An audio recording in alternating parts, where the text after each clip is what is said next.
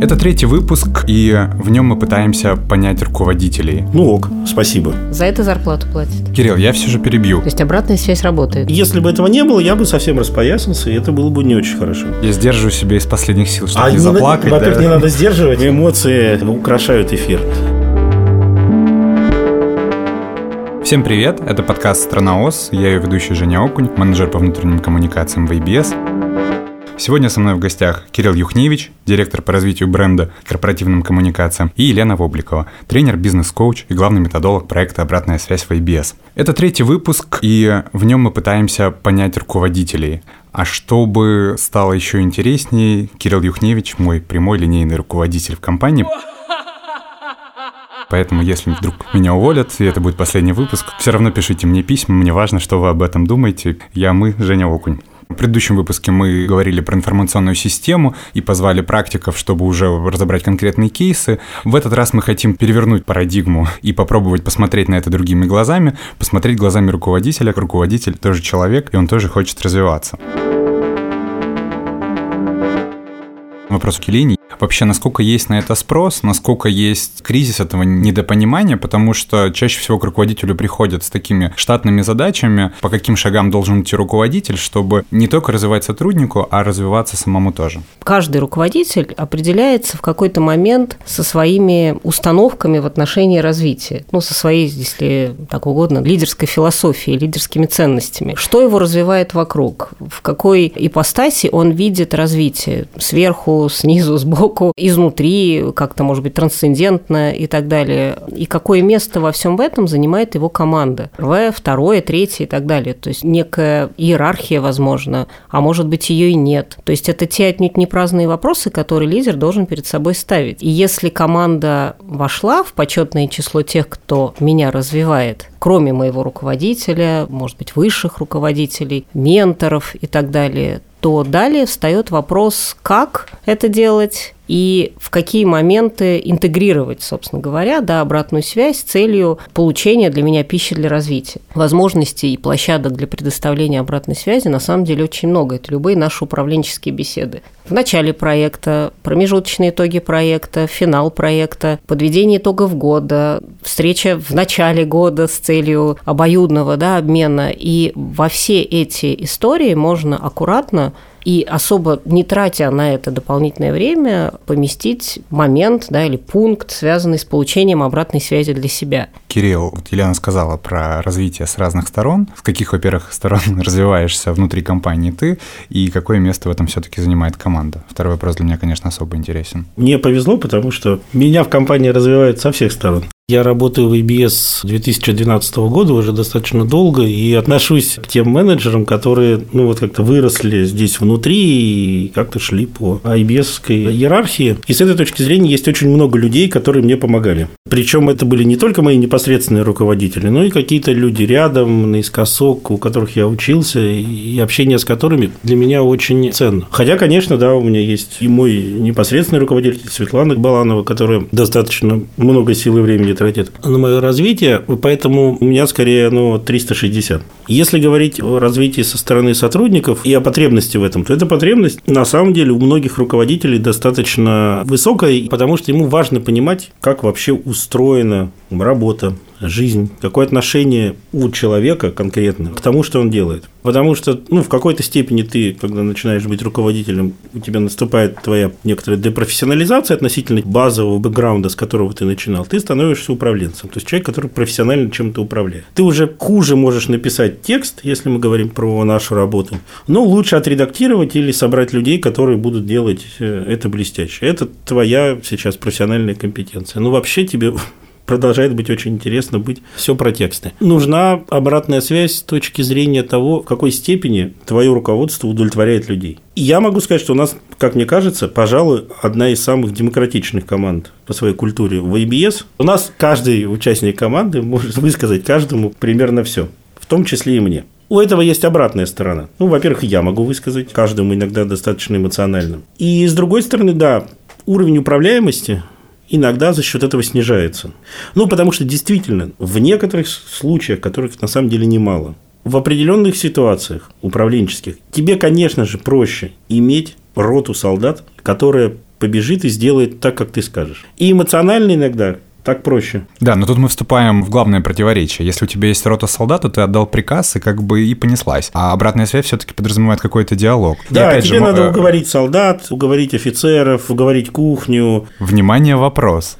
Так что все-таки у нас? А у нас, как мне кажется, более или менее работающий гибрид. И, в общем, все у нас проходит, как мне кажется, достаточно эффективно и продуктивно. Это достигается за счет того, что все люди понимают, чем они занимаются, и чем мы сейчас должны в какой-то степени пожертвовать вот своей повседневной работе для ради достижения большого результата. Это сложно. Всем надо все объяснять.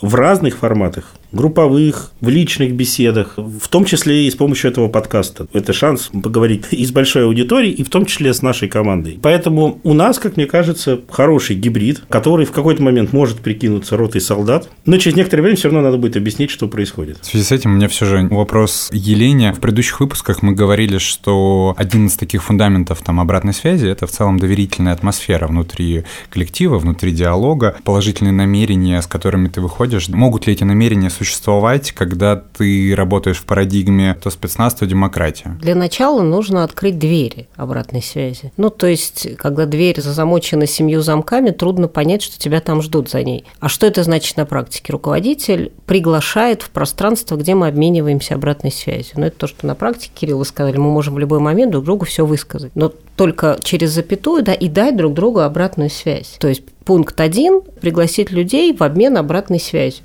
И самому сказать, что, дорогие мои друзья, дорогие мои сотрудники, дорогая команда, пожалуйста, давайте обратную связь и мне тоже.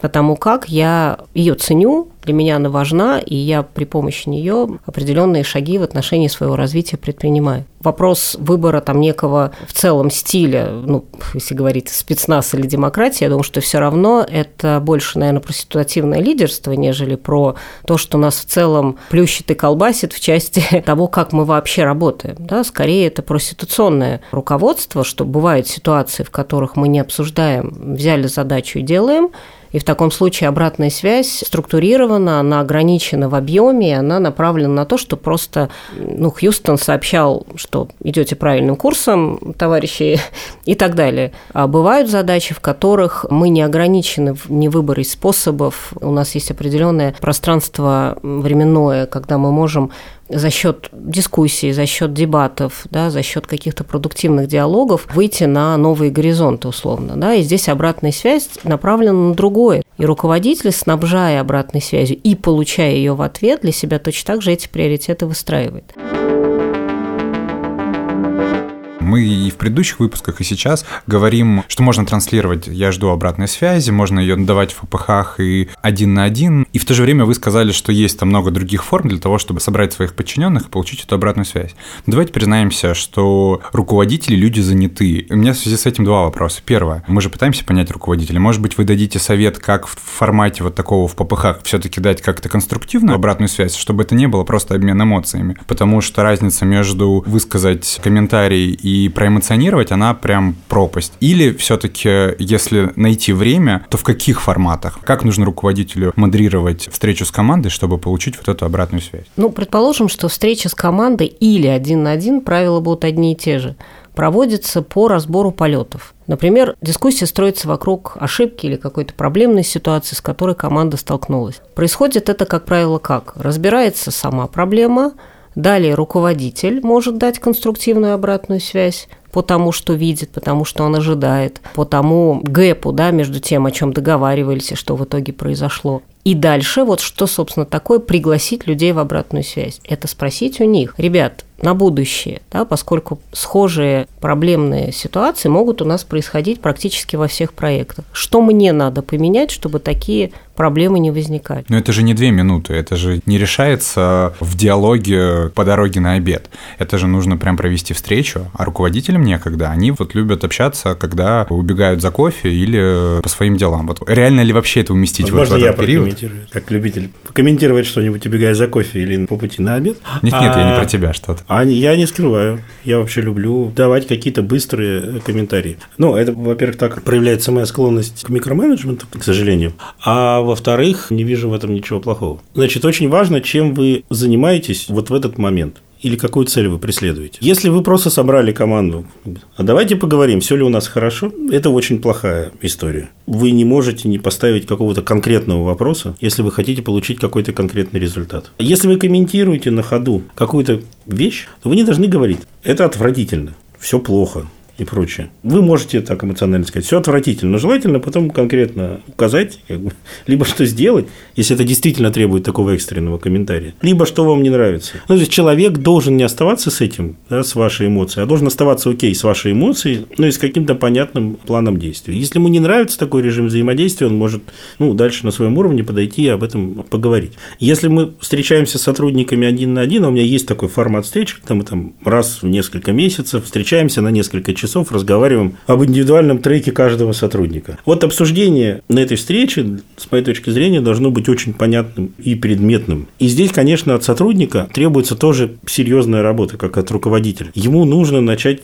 рефлексировать. Кирилл, я все же перебью. Да. Мы сейчас опять переходим к обсуждению разборов полетов. Елена только что говорила Нет, про... я не про разбор полетов. Про то, что руководителю было бы неплохо, когда он взаимодействует с командой, по итогам разбора полетов спросить, а что я делал не так? А вот если этого не происходит, ты сейчас говоришь про ошибки, про то, понять, Ты какую говоришь цель. о том, чтобы эта фраза была ритуально включена в Если, во если я встречу. правильно понял Елену, то это необходимая часть того, чтобы Как э, открыть те самые двери. Проговаривание правил игры. Как с детьми, с командой. Мы проговариваем, и до тех пор, пока оно не будет усвоено, и мы не увидим в действиях, что оно проявляется, дальше мы уже перестаем это, что называется, как мантру произносить. Мы видим, что в действиях люди уже открыты сами, поднимают руку, говорят, слушайте, а мне есть что сказать, у меня к тебе есть фидбэк. Изначально вопрос ставился о форматах, да, то есть есть быстрый формат, есть чуть более долгий, и тот и другой, как сказать, удельный вес определяет руководитель и сотрудник в зависимости от важности происходящего. Если на бегу за кофе не получилось, тогда договариваемся, что 10 минут еще с тобой проведем сегодня. Если получилось, то это тоже совершенно здесь поддержу Кирилла, должна быть помогающая, ну то есть содержательная обратная связь.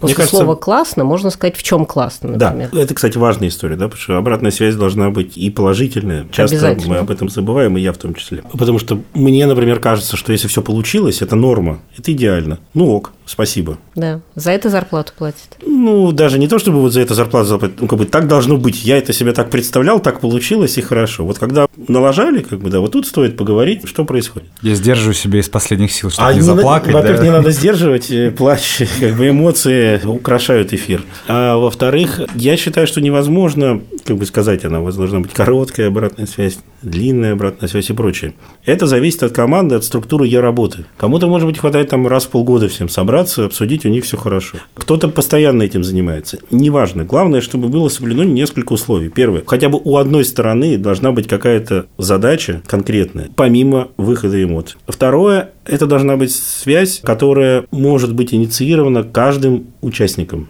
в любой момент. Вот это ключевая история. Окей, тебе не хватает как бы во время пробежки на обед, у тебя должна быть возможность поговорить со своим руководителем, обозначить, что у тебя есть вопросы. И, в общем, если руководителю это важно, ему должно быть важно, то более длинный разговор состоится. Я бы все-таки хотел зафиксировать. Кирилл, когда до этого говорил, что сотрудники должны выходить с инициативы, я с этим тоже более чем согласен, но там до этого была маленькая вставка, что эти встречи, кроме того, что еще проэмоционировать, они должны быть и про цели, и про то. Так вот, мне кажется, что вот как раз проэмоционировать это вообще не должно быть целью встречи в принципе. То есть проэмоционировать это то, что уже идет в противовес какой-либо обратной связи. Я не соглашусь. Я давайте так начну. В широком смысле обратная связь – это в том числе эмоция, любая. Если мы говорим об обратной связи исключительно в таком управленческом ключе, Да, естественно. да, то эмоциям место, но они должны быть обрамлены другими вещами. То есть мы не просто в сырой материал вываливаем да, на коллегу, на сотрудника, а обрамляем это чем-то. Некоторые модели обратной связи вообще включают в себя чувства. Вопрос далее заключается в том, подходит она к применению в данной ситуации или нет. А Готов ли сотрудник говорить с нами на языке чувств? или не готов. То есть вопрос прокачанности эмоционального интеллекта, а это, как я понимаю, тема еще двух миллионов подкастов вообще отдельных. Так с чем ты не согласен. Кирилл? Ну, в какой-то момент у тебя прозвучало таким образом, что эмоции мешают обратной связи. Я с этим не соглашусь. Если там только эмоции, без конструктива, то да. Это просто не обратная связь, это про другое. Если эти эмоции унижают другого человека, значит, это тоже не обратная связь, это про вот, взаимодействие на работе. И, в общем, у нас есть понятные границы, да, через которые мы не можем переходить. Но вообще эмоции, с моей точки зрения, на работе вообще и в контексте обратной связи допустимы, я бы даже сказал, они очень важны. Потому что если мы говорим о том, что мы хотим обратную связь заинтересованную с каждой стороны, то это эмоции. Живая, Во- да? живая, да, Живое жив- общение. живая вовлеченность. Эмоции могут у разных людей с разными психотипами демонстрироваться самыми разными способами, иногда не самыми приятными. И вот здесь нужно тоже давать обратную связь. Я могу свой пример привести. Я часто не сдержан в своих высказываниях и люблю использовать ненормативную лексику. В какой-то момент мне очень хочется ярко объяснить кому-то, либо как хорошо мы поработали, либо как мы плохо поработали. Ублюдок, мать твою, а ну иди сюда, говно собачье. а? Да, так как у- Кирилла прекрасное филологическое образование, то... Историко-филологическое. да. Историко-филологическое, Не то будем спе- перебивать палку. спектр того, как плохо или хорошо, чаще всего как плохо это все сделано, вот, он прям всем на рекомендацию. И вообще далеко не все эти люди, которые со мной работают, готовы это терпеть. Что мы получили в конечном итоге? Часть сотрудников объединилась и сказала, нет, мы этого терпеть не будем. И сказали, что в том зале, где они находятся, это зона свободная от мата. Ну, я принял эти правила игры, потому что я очень люблю и уважаю этих людей. Но, допустим, в моей комнате это зона с использованием этого лексикона. Но, конечно, я стал сдержаннее. То есть обратная связь работает. Обратная связь работает. Потому что если бы этого не было, я бы совсем распоясался, и это было бы не очень хорошо. Передаю привет Надежде Бикетовой. И я передаю привет Надежде Бикетовой. Как хорошо, что благодаря вам у Кирилла появились зоны, свободные от мата. Да, более того, сотрудники, если они понимают, что как бы, в принципе над этим можно ржать, стебаться, ну как-то с этим взаимодействовать, способны придумать какие-то очень интересные креативные вещи, которые дают мне сигналы, что ну вот как бы, надо меняться. На день рождения мне подарили набор талонов на использование некоторых слов, которые часть сотрудников, ну не то чтобы оскорбляли, но им казалось, что их употребление совершенно недопустимо. Я пытался объяснить, что С это... огнем играете, Кирилл Викторович. Да, я, с я не буду сейчас эти слова перечислять. Ну, в моем лексиконе, в моем культурном бэкграунде, в общем, парня, выросшего на Урале, это были такие нормальные, хорошие слова, описывающие определенный тип людей. И когда я встречал вот определенный такой тип людей в нашей практике, я говорил, ну, вот это же оно и есть. Других людей в нашей команде это оскорбило. Мне подарили набор талонов. По-моему, у меня последний остался. Ну, все окей. Вот то, что описано, это как раз обратная связь с целью синхронизации ожиданий друг от Такой в друга. игровой, педагогической форме, что мне понравилось. Так прекрасно. Вот как раз про разные форматы, это вот туда же, в копилочку, да, Да. что можно и так, можно через фото, можно нам в какой-то момент показать, как мы выглядели и звучали, к примеру, на корпоративной вечеринке. Это тоже такая молчаливая обратная связь. Если говорить про эмоции, мне кажется, что корень их не всегда адекватного восприятия эмоций участниками этого разговора. Все это еще от того, что очень часто не те, кто выдают эмоции, не те, кто ее получают, не до конца себе представляют объект, о котором говорят. Для меня всегда по умолчанию человек отделен от его работы. Ну, то есть, если я говорю, что как бы, что-то плохо, я не говорю, что человек, который это сделал, плохой. Далеко не все люди это считывают. И это важная вещь, которую надо всегда повторять. Человек не равен его работе. Так если мы хотим отделять работу от человека, так может быть, когда мы даем обратную связь, нужно говорить про работу, а не про то, что мы все обосрались. Нет. Если ты меня цитируешь. Нет, да, я сейчас в данном случае абстрактное выражение. Нет, почему? Я регулярно так говорю. Если Это мы, слово если мы было? действительно... Нет, нет, по талонам мы не будем здесь произносить. Да, потому что... А кто это сделал? Елена. В обратной связи мы точно так же отделяем действие от человека. Дальше уже встает вопрос выбора правильных конструктов, фраз, слов, которые в разных культурах воспринимаются по-разному. Моя позиция такова, что нам не нужно поливать как угодно, если мы в целом учимся правильно э, давать обратную связь, принимать обратную связь и строить в итоге культуру обратной связи, то лучше сразу брать верные ориентиры. И на этом пути наши предыдущие поведенческие паттерны, они нас будут держать довольно прочных, э, так сказать, кольцах и связках, да, и если у нас что-то прорвалось, что теперь в нашем уже новом понимании не есть понятная, конструктивная обратная связь, да, всегда можно себя через анду переделать. Ну, то есть прямо в моменте сказать, ребят, да, прозвучало, давайте я объясню, что имею в виду. ну, вряд ли кто-то после этого будет держать большую на нас обиду и все-таки сфокусируется именно на этой первой части, да, нежели чем на второй. Но по возможности те паттерны, которые не работают, которые фрустрируют, которые обижают, которые вызывают ненужные эмоции, их, ну, за ними надо смотреть и по возможности устранять, заменять на более продуктивные, ну, как, как, собственно говоря, в целом в общении. Если видишь, что твою эмоцию, ребят, вы меня раздражаете, неправильно поняли, это вызвало ответное раздражение, либо даже злость, либо половина тут же уткнулись в смартфоны, да, и ты потерял с ними эмоциональный, визуальный, интеллектуальный контакт, ну, либо переделайся в моменте, а на будущее делай вывод, что замени. Если мы говорим о правильном, так сказать, эмоциональном, э, да, с точки зрения эмоционального интеллекта подачи, можно сказать, ребят, я испытываю раздражение. Это высший пилотаж, суметь сформулировать свою эмоцию, а дальше объяснить, из-за чего. Мы с вами договаривались на пятое. Сегодня восьмое число, да, три дня у нас клиент находится в неведении, потому что финальной версии отчета у него нет.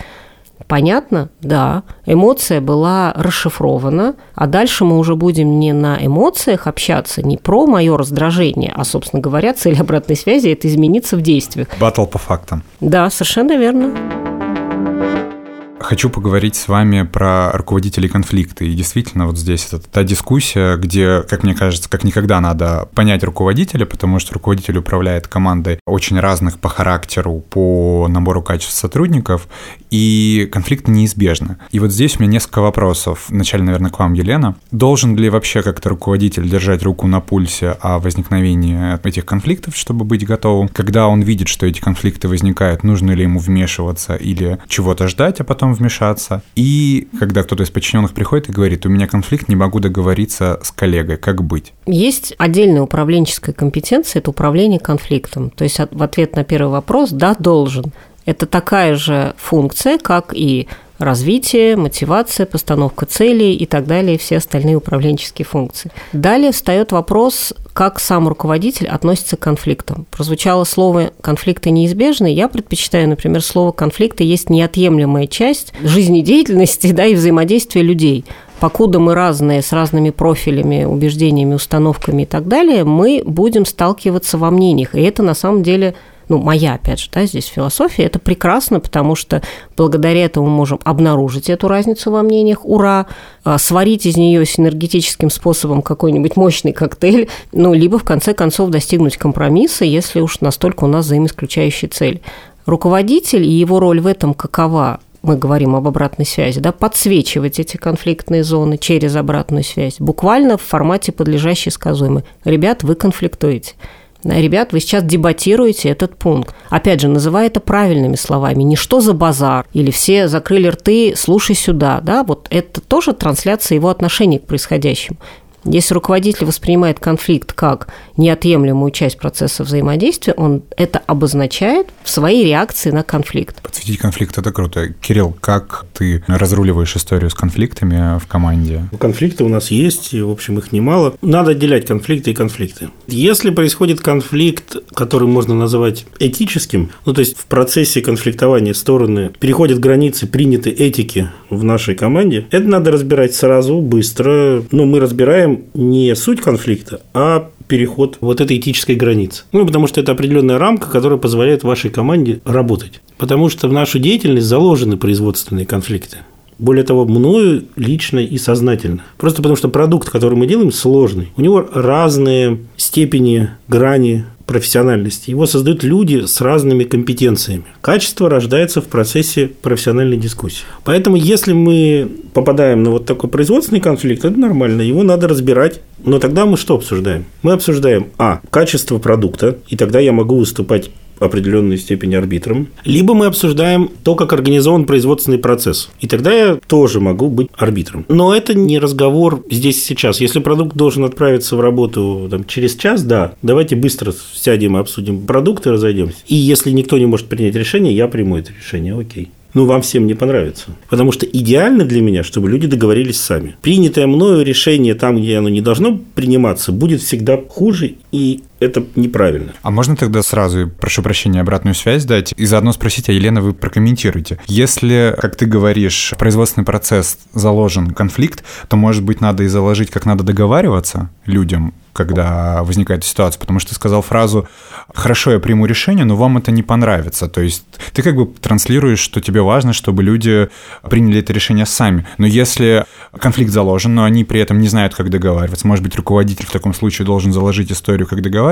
Я бы сказала, на корпоративном уровне закладывается э, помощь широкому кругу сотрудников в управления конфликтными ситуациями. Руководители обучают, сотрудников обучают разными способами. Это не обязательно должен быть какой-то длинный тренинг, это должно быть некое обучающее поле, в котором люди поймут для себя, что такое конфликт, что они отчасти действительно заложены корпоративно, заложены на системном уровне, что конфликт – это нормально, ненормально, когда мы им плохо управляем. Более того, четкое понимание того, что есть конфликт, опять же, да, давайте возьмем каноническое определение, что это столкновение мнений интересов.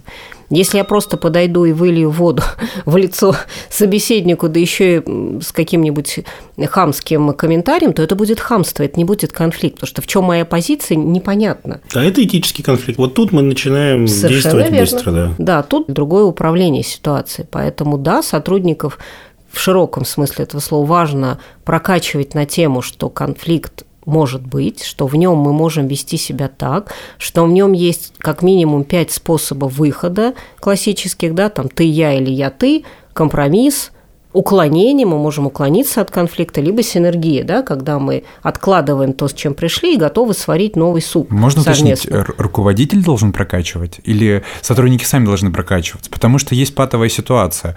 Еще раз, либо э, конфликт и непонятно, как разрулить, либо сейчас вмешается руководитель, и всем не понравится. Как быть? Правила игры закладываются на корпоративном уровне. Кто несет эти посылы, уже зависит от конкретной компании. Это могут быть руководители, это могут быть HR-коллеги, коллеги из обучения, да, которые транслируют общий посыл, что смотрите, да, есть ну, мат-часть, которую важно изучить в том, как вести себя правильно в конфликтах. Руководитель же со своей командой эти правила игры обыгрывает дополнительно, ну, например, вводит да, само понятие, что, ребят, конфликт нормально, важно нам правильно научиться себя в нем вести, что конфликт интересов зачастую может быть такой, что вот мой интерес в том, что вы договорились сами, ваш интерес переложить ответственность на меня, да, классический такой вот, да, конфликт взаимоисключающих целей, знайте, что в таком случае и будет взаимоисключающее решение. Либо я дам вам все на откуп, и каким бы сырым и неподготовленным, рискованным было решение, но мы все несем за него ответственность, либо я беру на себя эту ответственность и принимаю решение единолично, волевое, да, но при этом мы все понимаем последствия этого варианта. Это как раз та самая рефлексия, ну, если хотите, да, обратная связь, которую мы даем команде после подобных кейсов, либо даже в моменте, что фиксируем, да, что сейчас происходит. Вы не хотите брать ответственность, давайте я ее возьму, да, ну, чтобы мы понимали все вместе последствия. Вы можете себя чувствовать неувлеченными, неудовлетворенными, интересы не всех вас будут реализованы в полной степени, но мы примем такое решение, потому что есть ограничения по срокам, есть определенные обязательства. Предлагаю поиграть и завершить этот выпуск у нас опять же рубрика Блиц, обратная связь наоборот, Кирилл, да, в которой мы будем играть с тобой. Игра в одни ворота, я смотрю. Как сыграешь. Вот, перед тобой будут лежать цитаты, которые, как мне кажется, к сожалению, очень часто звучат в корпоративной среде. А чтобы тебе было играть совсем весело, половина из этих цитат сказаны тобой. Поэтому у тебя двойная игра. Тебе нужно мало того, чтобы там прочитать и сказать, было это или нет, так еще и вспомнить, был ли это ты. Поехали. Мой благ младший брат рисует таблицы лучше, чем твои хваленные эксперты. Ну, так как у меня нет младшего брата, это было слишком легко. Да, это было слишком легко. Тогда просто спрошу, был ну... ли в твоей практике, как и руководителя, так и подчиненного, такие комментарии? Что ты на тот момент чувствовал? Если мы понимаем, если каждый из участников этой обратной связи понимает, что такое хорошие таблицы, а что такое плохие таблицы, фраза слишком эмоциональная, но содержательно, наверное, понятно. Если у тебя есть мнение о том, как надо рисовать таблицы, ты должен довести его до сотрудника. Если на пятый раз не получается, то проблема. Елена, что вы скажете по поводу этой цитаты. В добавлении к тому, о чем сказал Кирилл, я бы еще тут предложила посмотреть с точки зрения, что релевантно – ну, то есть, что имеет отношение к делу или нет. Все, что связано с младшим братом, эмоции, не имеющие отношения непосредственно к делу. Поэтому для нас это тоже хороший чек-лист. Если младший брат не работает в IBS, тоже. Если это вот прям сидящий рядом младший брат, и мы их сажаем рядышком, да, еще из одной в медиационную роль в конфликте исполняем, тогда это другая история. Здесь это нерелевантно, поэтому идет четкая отечка. Говорю о том, что имеет отношение к делу и что поможет сотруднику делать таблицы в соответствии с теми ожиданиями, которые есть. Вот и все. Так, дубль два. Ни у кого нет проблем с пониманием тех заданий, только у тебя. Ну, это некорректное высказывание. Говорил ли ты такое? Нет, я думаю, что я не говорил, ну, просто лингвистически не, тех заданий не мое. Ну, у меня образование профильное Моя задача понимать дискурсы. Нет, мне кажется, просто ни у кого нет проблем, это слишком долго, ты обычно быстрее доносишь. Да, я, я сразу переключаюсь на человека, зачем мне как бы... Да, То да, есть да. Я, если я хочу сказать, что у человека проблемы с пониманием тех заданий, я ему так и говорю, у тебя проблемы с пониманием тех заданий. А вот теперь сразу, Елена, скажите, Вот это- пожалуйста, секундочку. а можно ли так Да, говорить? Вот эта фраза эквивалентна тому, что я человеку говорю, что он самый тупой в команде. Так неправильно говорить. Надо обсуждать конкретно человека. Поддерживаю абсолютно. Если Да, вот оно такое вырывается, тут вопрос правильно или неправильно ставится даже, наверное, не в плоскости обратной связи, а ну, некой этики и морали и норм, принятых в данном социуме. И какое намерение, а главное, какая цель? То есть, что я хочу сказать? Выделить, унизить, да, намерение какое в данном случае? Противопоставить, чтобы еще и а, зародить какую-то ревность, дополнительную зависть и сомнения в коллегах. То есть все возможные непродуктивные эмоции здесь зарождаются у реципиента обратной связи. Более того, человеку в принципе непонятно, что хотел донести руководитель. Хорошо, но если все-таки серьезно, как сформулировать, что если человек чего-то не понял, как донести, чтобы он это понял в следующий раз? Даем обратную связь, а именно отражаем то, что видим. Ты задаешь этот вопрос во второй раз. Скажи, пожалуйста, что осталось непонятным.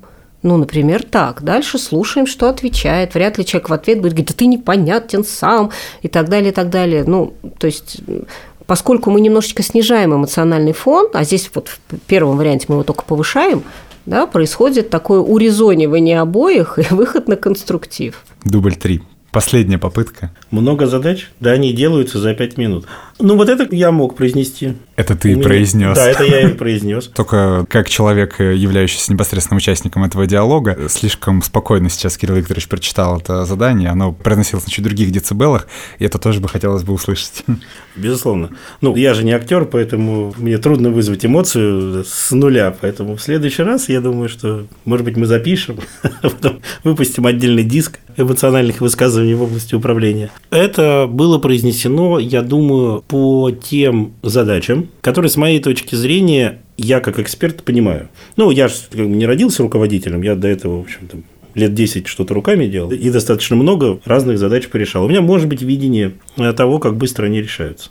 Конечно, это очень относительно корректное высказывание, которое, наверное, мне стоило бы сформулировать иначе. И я не знаю, задал я ли, ли я дальше вопрос, который люблю задавать. Типа, что с тебя нужно снять сейчас, чтобы вот то, что нам нужно выполнить быстро, было выполнено быстро. Потому что наши многие задачи надо делать быстро. И это проблема, когда где-то что-то начинает сбоить, кто-то не делает то, что с моей точки зрения нужно делать быстро, и, и все сыпется, вся цепочка. Елена, вот прокомментируйте это выражение. Прям даже захотелось его озвучить, прям Да. объязычить. Жень, много задач? Да они делаются за пять минут. Как Не на работу пришел. Вот, чтобы реанимировать ваши ощущения. Ну, давайте так, что вы чувствуете в ответ? Да, вот я на самом деле очень ждал этого вопроса. Чувствую, ну, если откровенно говоря, обиду, потому что в отрыве действительно любая задача может делаться и 5 минут, и, может быть даже быстрее. Но дело в том, что как сотрудник, который регулярно говорил там руководителю там, о своей загрузке, и в целом как бы находясь вот в этом потоке, важно понимать, что задача в вакууме и задача на фоне других задач уже не 5 минут. И мне, конечно, как руководителю, который, как Кирилл сказал, тоже в свое время был сотрудником и проходил такое, хотелось бы понимания того, что 5 минут в отрыве и 5 минут в потоке – это не одно и то же. Чтобы вот это превратить в обратную связь, есть такой, вот по аналогии с методом 5 почему, есть, это вот мой собственный метод, я хочу, чтобы что. Ну, то есть я хочу, чтобы сотрудник что? Переосмысление важности задач, скорости их выполнения, чтобы перестал ныть, ну, к примеру. Но вы же понимаете, что ситуацию мы разбираем часто после. Да, мы задним умом А в момент мы умны хотим, все. чтобы это произошло быстро. Да, что произошло? А, Ну, вот эти задачи. Чтобы они что? Чтобы они решили здесь и сейчас и быстро. Окей. Потому что когда ты выходишь до... Для меня это очень некомфортная ситуация. Я вообще очень трезво понимаю свою ограниченность на сегодняшний день как человека, который может вмешаться в выполнение какой-то задачи на практическом уровне. Ну, потому что мне нужно въехать, нужно сделать, я уже сам не так быстро и так далее. Это всё для меня это выход из зоны комфорта. И поэтому, когда я на уровне вот ручного управления начинаю влезать, это означает, что меня что-то очень сильно беспокоит, мягко говоря. Поэтому, конечно же, в этот момент руководитель, когда так говорит, это его как бы крик о том, что Согласен. когда Крик 2. крик 2 о том, что это должно быть здесь и сейчас. Да, обратная связь и крик. При этом здесь мы можем вырвать эту, в хорошем смысле вырвать из контекста эту фразу и проинтерпретировать. Ну, дальше как бы человек, который это говорит, он говорит, конкретный человек говорит конкретному сотруднику. У них у каждого есть как бы его контекст. И дальше у тебя, как у руководителя, ну, мы можем да, там, перейти на обсуждение конкретного кейса. Перед этим я могу говорить сотруднику неоднократно. Я вижу, что ты зарываешься, но я не понимаю природы. Мне, например, для начала нужно понимать, какой поток на сегодняшний день как бы в тебя входит, для того, чтобы его как-то отрулить. А также мне нужны от тебя действия и усилия по переосмыслению этого потока, потому что я его сейчас не переосмыслю, ты как бы давай думать, как бы, что куда. И вот некоторый набор Это решений. очень качественная обратная связь в данном случае. Спасибо огромное, коллеги. Это был подкаст «Страновоз», в котором мы пытались понять руководителя, а я очень пытался понять своего руководителя. В гостях были Кирилл Юхневич, директор по развитию бренда и корпоративным коммуникациям IBS, и Елена Вобликова, мастер-коуч и главный методолог проекта «Обратная связь». Спасибо большое, коллеги, за этот разговор. Спасибо. А я думаю, мы все разберем бумажки. Ты совершенно Выловили интеллектуальный третью. человек. Было бы полезно иногда включать мозги, это мое. Ну и отлично, мы опять мудаки, тоже мое.